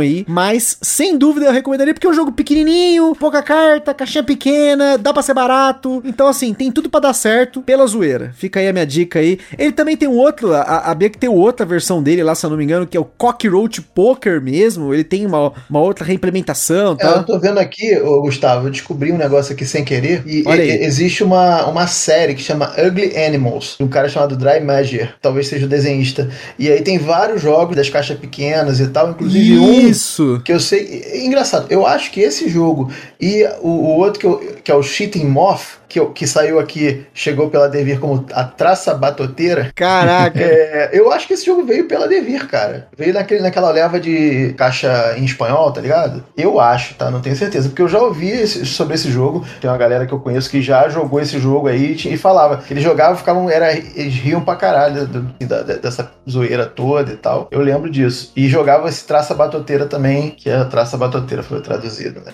Cara, pera aí, deixa eu só corrigir uma informação aqui, ó. Ao vivo, hein, gente? Seguinte, ó. Opa. Agora que o Leandro falou, eu fui dar uma pesquisada de novo aqui. E olha aí, ele, segundo a Ludopedia, segundo a Ludopedia, esse jogo foi lançado como Poker de Bichos Real em 2014. É por isso que eu conhecia. É outra arte, não é a mesma arte que você jogou, não. Então, olha aí. Então, assim, mas aí que tá. Ele fala no Ludopedia lançado em 2014, não tem editora. Ele tem as editoras lá de fora, que é a, a, a Dry Maga Spiel, tem Devir e tal, mas agora fica a dúvida, porque eu já vi na Ludopedia Jogos que tava anunciado e tudo mais lá, e que não tinha sido lançado não, não hein? O Poker de Bicho, o Poker de Bicho com certeza saiu aqui, porque era, era esse que ele jogava. E eu acho que, é, que eu, eu tô lembrando por causa disso, tá? Mas eu, eu acho que veio nessa pegada da Devir aí. Mas o Poker de Bicho não é aquele que, que você tem que enfileirar os bichos, cara? Então, é porque são vários jogos, né? Você tem o Poker de Bichos, Poker de Bichos Real. Sim, segundo Ludopedia, né? Tô falando esses nomes traduzidos aqui, que tá mostrando aqui na, na, na Ludopedia aqui, hein? Então, ó, vou fazer o seguinte, gente. Pra, pra ficar, senão, ó, vou fazer o seguinte. Você que tá ouvindo, você que é das antigas, confirma pra gente se realmente esse jogo foi lançado no Brasil. Porque a nossa cópia é importada, né? A cópia lá da Bianca é importada. E até então, apesar de ter o nome lá em português na Ludopedia, e tá escrito lançado lá, eu não tô achando fotos aqui, tô vendo umas fotos no Google aqui, mas não sei se essas fotos realmente tá certo. Então assim, né? É o seguinte, para eu não falar que eu, né, eu acabei cagando aqui o esquema, né? Porque basicamente, né? tô colocando o jogo que foi lançado. Aí eu acabei, né, zoando a parada toda. Estamos falando de jogos aqui que não foi lançados, que não foram lançados aqui no Brasil. E é bem curioso, porque assim, se você for pegar party games, os party games mais famosos mesmo, party games que realmente você vê a galera comentando lá fora, a gente tem aqui no Brasil a maioria deles. Então, para eu não, não, não zoar o esquema, eu vou mandar minha segunda escolha, mas esse jogo foi anunciado, mas ele não foi lançado até a data desse cast. Então, eu vou usar aí da minha liberdade criativa do podcast para falar rapidamente desse jogo, que é o Medium. Ele foi anunciado pela Conclave aqui do Brasil, mas até hoje ele não veio. Ele é um jogo no qual os jogadores vão ali juntos, né? É, é, ele, ele é jogado, se eu não me engano, em times, e aí você tem que pegar mentalmente ali em pares, você tem que conectar duas palavras com uma palavra só. E eles têm que falar aquela palavra que conecta as duas palavras juntos. É um negócio bem doido. É, o, é, é aquele tipo de party game que de palavras, né? Eu comecei a gostar mais desses jogos com o tempo. No começo lá no hobby eu achava muito bobo, mas aí depois eu acabei pegando, por exemplo, um entrelinhas, um codenames, aí essa coisa começou a ficar mais é, vamos dizer assim, o gosto acaba sendo adquirido. Tem jogos que é gosto adquirido, né? Você curtiu um pouco mais, né? E jogos de trivia, né? Como o próprio Sandro comentou, esse Wits and Wagers aí. Eu hoje também curto uns joguinhos de trivia, um é top aí, um, uns party games, mas aí é jogo que já tem aqui, né? Então, se eu for falar mais esse aí, eu vou acabar zoando mais ainda o esquema aí, né? Que esse aí. esse é nosso, então é nosso. Um abraço, Rodrigo Rego e o Leandro Pires, que estamos junto aí. Agora na nossa última categoria, pra gente fechar pesado aqui, então vamos falar de jogo pesado. Jogos mais pesados, não necessariamente o jogo é aquele pesado BGG, 4 ponto alguma coisa, mas são jogos que são pesados para pro mercado, eles são pesados pra gente, então o critério é nosso, é a gente que escolhe. Então começando pelo Leandro, qual foi a sua seleção de jogo pesado que não tem no Brasil e que você curte, quer deixar de dica pra galera? Eu vou citar um, não é muito obscuro, mas ele, é, é, assim, ele tem um um, um pedigree, né? Que ele é dos mesmos autores do El Grande. Então a gente já chama atenção porque né, não é qualquer coisa. O nome desse jogo é The Prince of Florence. Não sei se meu amigo Sandro já jogou. Jogou, Sandro? Eu joguei e ele, ele, é o número 4 da Leia. É, eu, eu, a caixa que eu tinha era da Rio Grande. É, mas é da Rio Grande porque a Rio Grande distribuía a Leia nos Estados Unidos, né? Então é isso. Esse jogo, cara, ele é um jogo que, assim, eu acho também genial. Ele tem um problema seríssimo que é o, o design gráfico, cara. É muito infeliz. Eles escolheram uma letra cursiva para fazer os play rates, as coisas, uhum. e você não entende nada do que tá escrito. Mas apesar, uhum. se, você, se você tiver fé e lutar contra isso, e, e, e deixar isso para lá, você vai ter um jogo fantástico. É, ele é um jogo de 2000, né? Que usa o Tetris, famoso Tetris aí que o Uve vem usando em demasia aí nos últimos anos, mas ele já usava esse Tetris lá atrás, num esquema que, para quem já jogou por exemplo, outros jogos é, como o Colosseum, que saiu no Brasil pela Cronos na época. Já jogaram esse jogo? Já, maravilhoso. É, então. O parecido dele é uma questão de ideia, de estrutura, né? Porque uhum. na prática, é, os dois têm leilão e os dois têm um, um, uma, uma, uma, corrida para você completar coisas e pontuar, né? No Colosseum são os eventos que você faz e no Prince of Florence são as obras de arte. Os artistas da época, eles têm obras que você precisa completar. E o que acontece? Você tem um leilão de peças, né, que é, um, é uma coisa similar ao Colosseum, só que no Colosseum você tem vários tipos de leilão, você tem um leilão, um leilão foda-se, que tu, tu, né, ah, eu quero isso, me dá, me dá. Tem outro tipo de leilão que é específico, de, de, um, de um, outro jeito, né, e você move os personagens para uma trilha dentro do, do Coliseu. No caso desse jogo, não, você, esse jogo, ele, ele junta essa questão do leilão inicial, que você pode comprar estabelecimentos para o seu palácio ali, né, você vai fazer um, um palácio para poder virar o ambiente para esses artistas, né? E aí você, você vai construindo essas coisas né, num grid de 7x7, né? E você vai colocando a, as estruturas, né?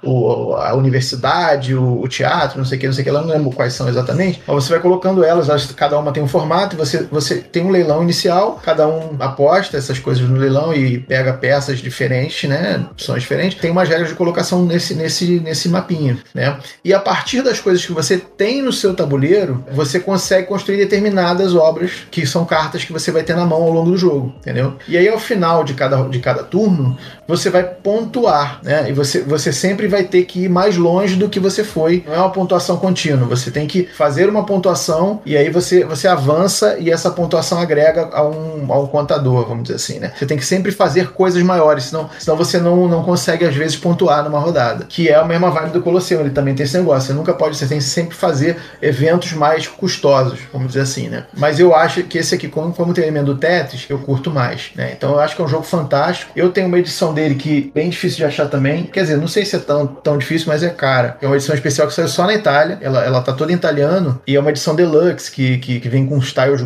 super grossos, um design diferente, não tão bonito, mas melhor do que o original, né? É, é bem bonita a edição. É um jogo fantástico, cara. Eu tinha a versão antiga, pintou a oportunidade de eu comprar essa e comprei e vendi a antiga. Vale super a pena. Cara, por um momento, quando eu fui ver as fotos desse jogo, eu achei que eu tava vendo foto do Antiquity, porque o negócio Exatamente, é feio, hein? tem, é feio, é feio pra caralho. o tabuleiro ali parece o tabuleiro do Antiquity, daquela Total. cidade vista de cima com os Tetris e tal, né? Sandro, então qual que foi a sua escolha? Quero agora a escolha. Agora é hora de Feld. Não, eu vou dar o spoiler. Agora é hora de Feld. Ah, eu saí, Tava eu demorando, tava demorando. Mas como o Sandro da outra vez ele falou de Feld, porque eu não comentei de jogo pesado, não comentei no outro cast. O Sandro colocou In the Year of the Dragon, junto com as menções honrosas do Madeira e do Agra, que foi a minha escolha que eu acabei comprando depois. Nós tivemos aí o Fabrício com Food Chain Magnet, que até hoje não viu nenhum outro país, basicamente além dos países asiáticos, porque, né, estamos falando aí de Splottenspielen, né, complicado. E eu, na época, tava no hype do Dominant Species, mas eu acabei desistindo, né, porque Dominant Species com aqui em casa não vai rolar, né, não, não vou ter mesa. Então eu fui pro Agra, acabei comprando o Agra né, dessa época aí. Mas aí, Sandro, qual que é o Da vez que você quis colocar ao invés do The In The Year of the Dragon? Não só por ser Feld, que lógico esse Feld sempre tem que estar encaixado, porque qualquer estilo de jogo, Feld é sensacional, né? Quem não, não consegue encaixar Feld em algum,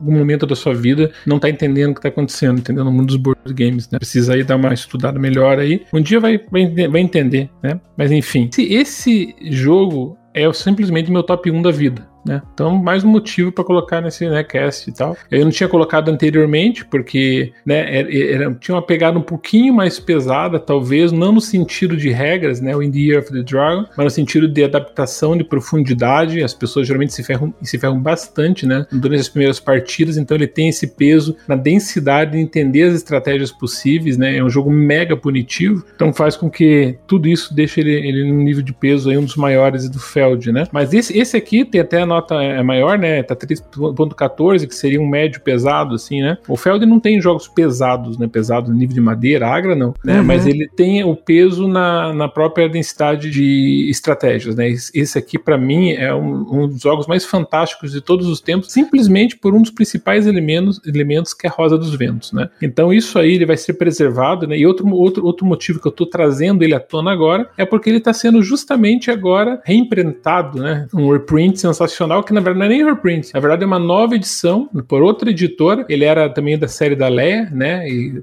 foi impresso também pela Rio Grande, né? Eu inclusive consegui a cópia do, desse jogo aí, né? Sensacional. Macau, né? Macauzão, já vou falando aí, Macauzão, ele consegue ter aí uma, uma arte que eu gostava muito. E eu fiquei um pouco preocupado, porque agora nesse momento em que ele tá nas mãos da Queen Games, a Queen trocou ali, ou seja, o projeto foi totalmente mudado na parte gráfica, né? Ele era do Julian Del- Delval, que na verdade gosto muito dele, né? Quem não sabe, ele fez o Memoir 44, que é um dos jogos também que mais amo. Eu gosto do, do estilo do traço dele, o Res Arcano, o Dominion, né? E ele foi mudar agora para um grande salto, né? Eu fiquei um pouco preocupado, porque eu não tive acesso ao jogo ainda, mas vendo pelos elementos de KS, vendo as cores colocadas, ele foi tá nas mãos, tá, tá em boas mãos, tá na mão do Clemens Franz, que eu gosto também. Mas fiquei um pouco preocupado aí, vendo ali as primeiras nuances do jogo ali, né? A forma como foi colocado, acho que ficou meio colorido, mas, mas ou menos a mesma modificação que aconteceu com o Burgundy, né? Que já era feio, era um jogo feio, mas pelo menos tinha aquela cor pastel mais fraca, né? Depois quiseram deixar muito colorido, eu não sei,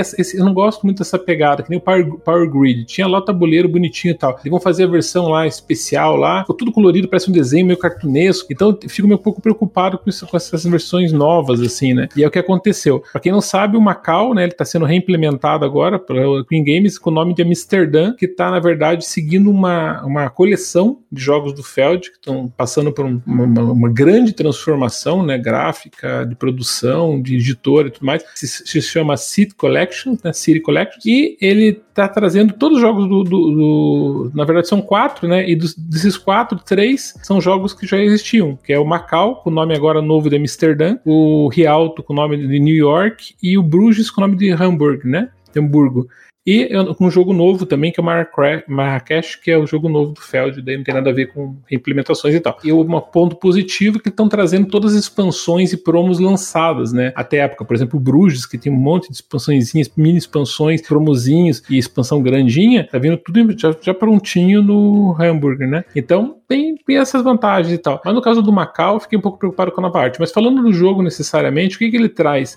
Ele tem um dispositivo que é o principal elemento, mecanismo, né, dentro que o Feld implementou com muita genialidade, né, que é a rosa dos ventos. E ali você tem alguns elementos de decisão que realmente coloca você numa posição de, de, de, de definição de estratégia de curto, médio e longo prazo. Claramente, assim como em The Year of Dragon, você tem os 12 meses expostos para você e você vai ter que fazer investimentos ali curto, né, de longo prazo. Você já sabe o que vai acontecer na 12 segunda rodada, que é o 12 segundo mês. Aqui no Macau você tem a mesma mesma condição. Você tem todas as cartas, 12 rodadinhos, você já tem as cartas expostas, são cartas, na verdade, que dão determinados poderes, que dão determinadas situações. Não interessa muito a carta em cima, você vai comprar ela com cubos, você vai usar é, cubos coloridos, né? Só que os, esses cubos, como é que eu obtenho esses cubos? Eles têm várias funções para esses cubos. Quando você joga os dados, você tem dados coloridos. E vamos supor que eu queira um dado 6 lá, né? Eu quero aquele dado 6, né? Sei lá, de uma cor X, só que se eu pegar esse dado 6, eu vou pegar 6 cubos. Olha que legal. Todo mundo quer pegar cubo, que o cubo faz, faz tudo na, na, no jogo, porque são cubos de ação, né? Você faz ações, você navega, você, você é, navega, é, anda pelas cidades, conquista é, posições melhores no mapa, né? Você está compra as próprias cartas, enfim, você precisa de as casinhas, as casinhas, é, lá, Você tem tudo, é. então você usa cubo para tudo. Então você quer cubo. Só que a grande sacada, pessoal, pensa bem. Se eu pegar um dado que 6, que o número do dado representa quantos cubos você vai trazer para tua mão. Só que o grande ponto é que se trazer seis. Eu ah, vou pegar seis. Lógico, por que, que tu, ninguém ia querer pegar tudo seis? Todo mundo ia pegar seis. Mas o fato de você pegar seis, você vai jogar seis rodadas depois. Só pega os seis dados daqui a seis rodadas. Exatamente, ou seja, você vai pegar esses cubos, tá, você vai pegar nessa rosa dos ventos, né? Ela tem várias pontas, né? E você tem ali vários elementos de dado ali. Você vai colocar ela lá na sexta rodada. Ou seja, eu tô aqui, gente, só vou poder colocar a mão nesses maravilhosos seis cubos daqui a seis rodadas. O que, que vai acontecer? Você vai ficar um monte de jogo grameando ali sem conseguir produzir nada e tal esperando que chegue esses seis cubos. Ou não, eu vou ser um pouco mais sábio, vou pegar menos, vou ser menos ganancioso, vou pegar poucos cubinhos, mas já na próxima rodada já está na minha mão. Então, essa definição de gerenciamento de recursos né, que o jogo traz, com tudo que você tem que, que, que gerenciar, que, não é, que são, é um gerenciamento pesado, tá? Porque muita coisa acontecendo ao mesmo tempo, tem um elemento punitivo, você também não pode ter tantas cartas, senão você já começa a sofrer punição. É uma sofrência generalizada, vamos combinar aqui. É, exatamente, é uma sofrência. É, é difícil, ele, ele, lembra um pouco, não é punitivo que nem o Indir, mas ele traz elementos ali de muita tensão durante o jogo e tal, né? Então, essa, essa, essa genialidade que ele colocou, porque o Feld sempre fala que ele nunca faz nenhum jogo, nenhum jogo na vida dele ele fez sem colocar um mecanismo diferente. Sempre ele tá colocando vários mecanismos. Não é mecânicas, ele não cria mecânicas, ele cria mecanismos para dar aquela encorpada no jogo, daquela diferenciada, que são geralmente onde vem a genialidade dele. Pode ver, todo jogo que você vai jogar, putz, cara, o cara foi muito animal, fazer isso aqui, cara, como ele consegue? E no Macau tem essa situação, e é o principal coração dessa Rosa dos Ventos, que faz com que você tenha essa, essas definições difíceis, né? Então ela acaba sendo um propício nesse momento de vir para o Brasil para readequar a essa questão da Queen. A Queen tá com algumas parcerias aqui no Brasil, Brasil, tá com Vem Pra Mesa, né? Tá aí, às vezes, às vezes aparece em outras editoras, né? A própria Devir e tal, enfim. Acontece ali, é, é, não, não se sabe exatamente na mão de quem vai ficar, mas com certeza é um sucesso garantido no Brasil, tá? Isso não vai, isso não vai falhar. Que nem aconteceu com o Luna, tudo porque o jogo já se conceituado. Esse jogo chega a mil, mil e poucos reais nos leilões da Ludopedia e todo mundo se mata pelo Macau, né? Já é um jogo mega conceituado lá fora e é um jogo que tá vindo, vai vir um preço muito bom. A Queen também não é um jogo muito. Jogos caríssimos, né? São jogos razoáveis, né? Barato, mas também não é absurdo. Então tem tudo para funcionar aqui devido ao poder de fogo que tá vindo junto dessa City Collection. Eu gostaria muito de pegar a versão Né? Que foi no KS. Mas daí também a Queen colocou um, um frete de 300 dólares pro Brasil. Daí Super não... acessível, né? Mas não tinha como, né, gente? Como. Mas, ó, vem pra mesa, hein? Olha aí, ó, vem pra mesa. Devir, são duas que tem aí jogos da, da Queen Games, vai saber, né? Vamos ver, hein? Vamos ver. Tô esperando muito, né? São jogos que eu quero ter, né? Vou ter, espero não precisar importar nada. De preferência, trouxeram algumas versõezinhas deluxe também, né? Junto, como algumas editoras fazem, né? Algumas, né? Umas copiazinhas deluxe também. Seria sensacional, acho difícil, mas pode ser. Mas eu acho que o Macau, ele, ele se adequa bem a esse momento, tá? Eu acho que é um jogo fluido, gostoso, né, ele traz elementos um pouco menos duros e secos, como foi o Luna, que talvez não funcionou no Brasil justamente por isso, né? A temática era zero, né? E agora a temática também não vai ter muito, né? Porque o Feld não tem uma. uma não, não, as mecânicas não são tão coladas com, a, com, as temáticas. Sempre o Feld, inclusive, muitos dos projetos dele ele entrega para a editora e fala assim: ah, invente o que vocês quiserem aí, entendeu? Eu tô um pouco preocupado. Eu, a mecânica é essa aqui, que eu apliquei, os mecanismos são esse, pau, e agora invente o que quiser. Que foi o caso aí do eu, eu lamento muito, porque geralmente a arte fica bem ruim é, então. E fica descolado. Por isso que eles pegaram um jogo chamado Macau, que na minha opinião a arte era maravilhosa, né? Foi transformado numa Amsterdã que ficou meio estranho e tal, assim. Mas enfim, mudou totalmente o tema, né? E funcionou igual, é o mesmo jogo. Então acontece isso. Assim como ele fez a mesma coisa com aquele Spider Stad lá e transformou lá no Jorvik, né? Mesma coisa. Então, uma coisa era lá no, no, no aspecto comercial de Hamburgo, lá, né? Na, os comércios lá que pegava fogo e tal. Depois ele transformou tudo em viking, né? Então, entendeu? O Feld é sim, né? Você pode colocar o que você quiser. O, o sabor do Feld tá nas mecânicas, tá na aplicação dos conceitos que ele coloca ali, na genialidade do jogo em si, né? Então é isso. Eu acho que eu, eu, nesse momento ele é propício para que a gente possa trazer aí para o Brasil, aproveitando esse, esse é, print internacional aí, né? E tem tudo para dar certo. Então acho que seria o jogo que tá faltando. Tá faltando mesmo, Macau não pode mais continuar sendo vendido mil, mil quinhentos, já chegou até mil trezentos reais, né? Ainda essa cópia da Rio Grande, que é em inglês, né? Que o Macau é difícil encontrar em inglês, já me se encontra tudo em alemão. Então essa cópia ainda vale mais ainda. Me lembro como eu suei para conseguir essa cópia aí. Mas enfim, é uma calma escolha. Acho que tá, Amsterdã, no caso, né? Que vai vir essa, essa cópia pro mundo inteiro.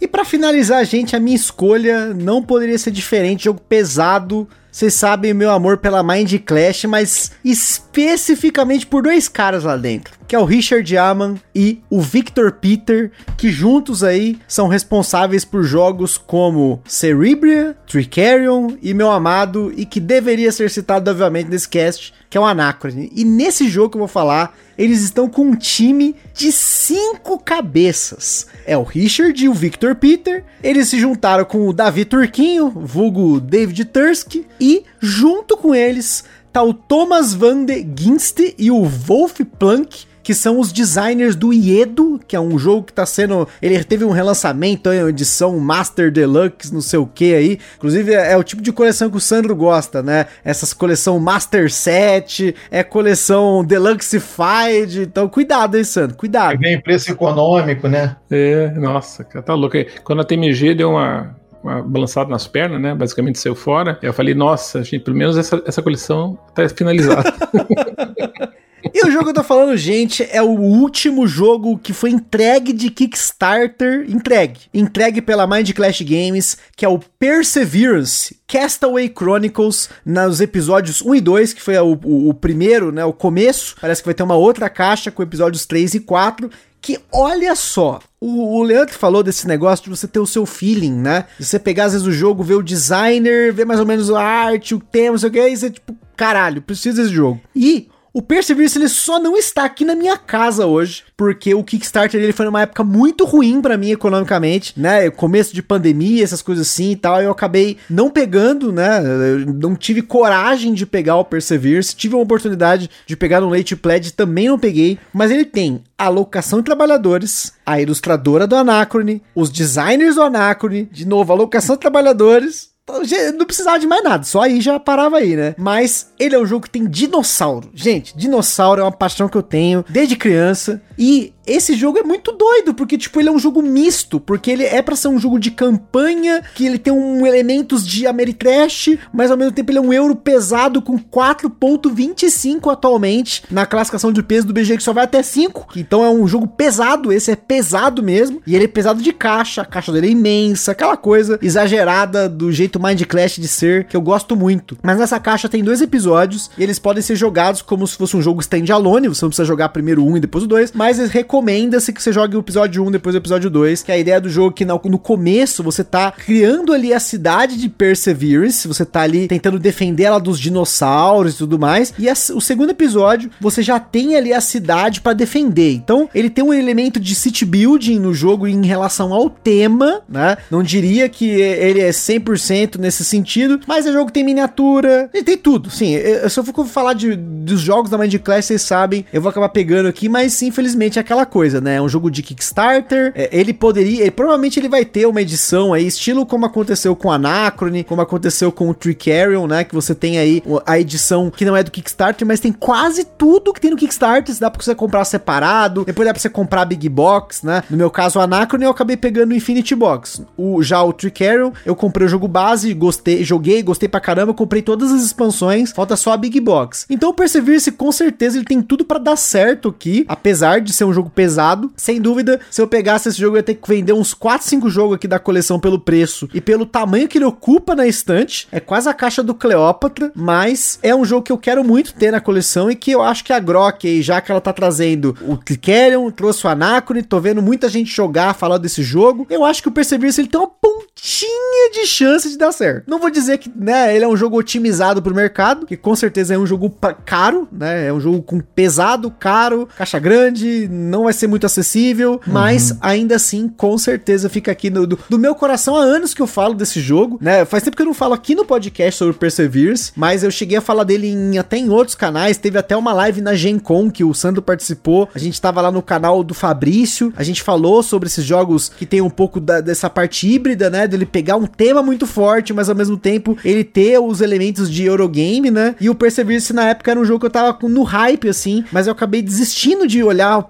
sobre ele, porque tava caro e tudo mais, eu acabei não procurando mais sobre ele, né, para não gerar aquela o FOMO, né, o fear of missing out de não ter pego o Kickstarter, mas como eu tô vendo ele ser entregue pra galera, voltou aí essa chama, né, e claro, anos depois, já tendo jogado Clickerion, tendo jogado o Anacrone, né, então Perseverance com certeza, e o Cerebria, né, que eu citei, eu uhum. joguei menos, né, mas o Cerebria também é dos mesmos designers, então aí pensando em coleção de, de jogos da, de um determinado designer, se um dia eu tivesse que desfazer até do Alexander Pfister, desses designers, que é o Victor Peter e Richard Alman, eu não iria me desfazer porque são jogos que eles são a minha cara. O Anacron é a minha cara, o Tricerion também tem um pouquinho, o Cerebria também é essa maluquice, né, toda, e o Perseverance, ele tem essa pontinha do dinossauro, que é uma paixão de infância mesmo, e eu tenho até alguns jogos que tem tema de dinossauro, um exemplo aqui é o Draftosaurus, mas jogo bonitão, com miniatura de dinossauro de mesmo ali, um negócio bonito, top, só Mind Clash, gente, só Mind Clash pra fazer jogo nesse nível. Mas é isso aí, pessoal. Queria agradecer aqui ao Leandro e ao Sandro mais uma vez por estarem aqui compartilhando desses novos jogos para você aí. Pode ser que você conheça alguns, não conheça a maioria. Eu mesmo não conhecia alguns dos jogos que foram citados, acabei pesquisando sobre eles quando a gente combinou esse cast aqui. Muito obrigado, Sandro, muito obrigado, Leandro, aí pela participação.